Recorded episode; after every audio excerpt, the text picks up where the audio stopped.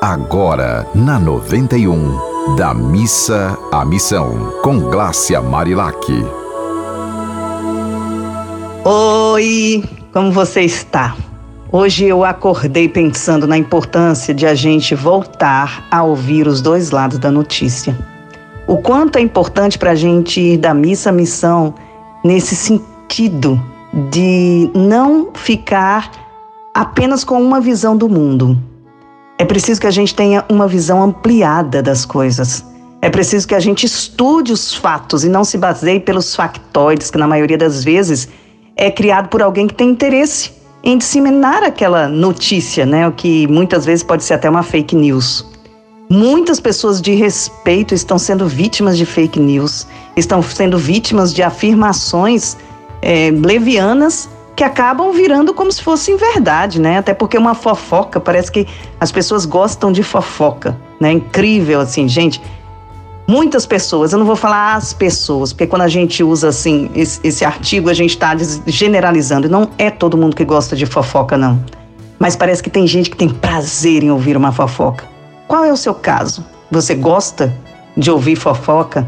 Você acha que alguém falando mal de alguém vai trazer alguma coisa para você, o que, que isso pode te favorecer? Ouvir alguém sendo difamado.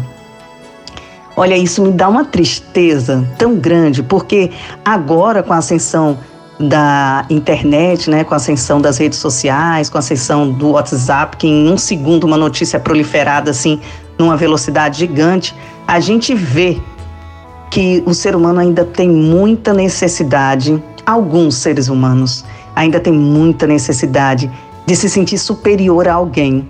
E para isso, a difamação é eficiente, né? Como a difamação é eficiente?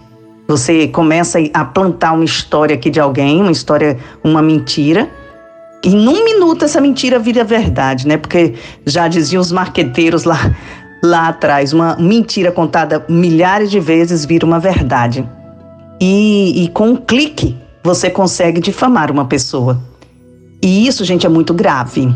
Aquela aquela máxima, né, de atire a primeira pedra. Quando você clica e você encaminha para alguém uma mensagem difamatória que você não tem comprovação que ela é verdade, você encaminha no seu WhatsApp, pum, você viu isso? Pá, e manda. Você está atirando a pedra. É um, uma forma de atirar pedra. Por isso eu convoco assim. Eh, antes de você compartilhar algo, veja se isso que você está compartilhando é algo saudável. Você vai fazer bem a alguém compartilhando isso? Aí você pode ir lá para o filtro de Sócrates, né? O que você vai falar vai fazer bem a alguém? Você já observou se o que você está falando é verdade você pode estar jogando pedras numa pessoa inocente? E mesmo que a pessoa não seja inocente, ela tem direito de se arrepender do erro. Né? A gente tem que pensar isso também. Nós não somos aqui. A gente não, o nosso papel aqui nessa vida não é atirar pedra, não. É ajudar a pessoa a, a se reconstruir. Então, assim, ó, os três filtros de Sócrates, eu queria trazê-los hoje aqui. Ele diz o seguinte: antes de comentar em algo sobre alguém, Veja se o que você vai dizer é realmente verdade. Analise se é algo que vai abonar o amigo, vai ser bom para alguém. Observe se é útil para nós e para a comunidade este comentário. Se não for, guarde-o para ti e não fales mal de ninguém. E guarde-o no sentido de até orar por essa pessoa que começou a fazer esse movimento de atirar pedras, né? Porque uma coisa é você se posicionar. Eu acho que a gente precisa se posicionar sim, sempre.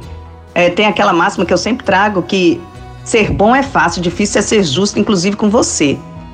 Todos nós que estivermos passando por injustiças, a gente precisa lutar por justiça. Sempre. Ninguém veio aqui para ser injustiçado. Mas uma coisa é você lutar por justiça e ir atrás da verdade, provar e a pessoa ser punida. A punição pode ser até uma bênção, porque a pessoa paga aquele preço e depois se sente quites com a sociedade e volta a exercer seu papel arrependido para nunca mais pecar de novo, para não fazer mais a mesma coisa. A punição é importante nesse sentido, mas uma punição justa. E não somos nós compartilhando fofocas pelo, pelas redes sociais, pelo WhatsApp, que vamos estar promovendo esse bem-estar. Então, minha gente, antes de compartilhar, respire fundo. Lembre dos três filtros de Sócrates, né? Lembre dos ensinamentos de Jesus, né? Os ensinamentos bíblicos que estão aí à disposição. E veja se o que você está fazendo não é atirar pedra e, e quiçá em um inocente. Pois então, que a nossa semana seja uma, uma semana justa, uma semana saudável e uma semana especialmente de amor. Um dia bem feliz. Você ouviu Da Missa à Missão, com Glácia Marilac.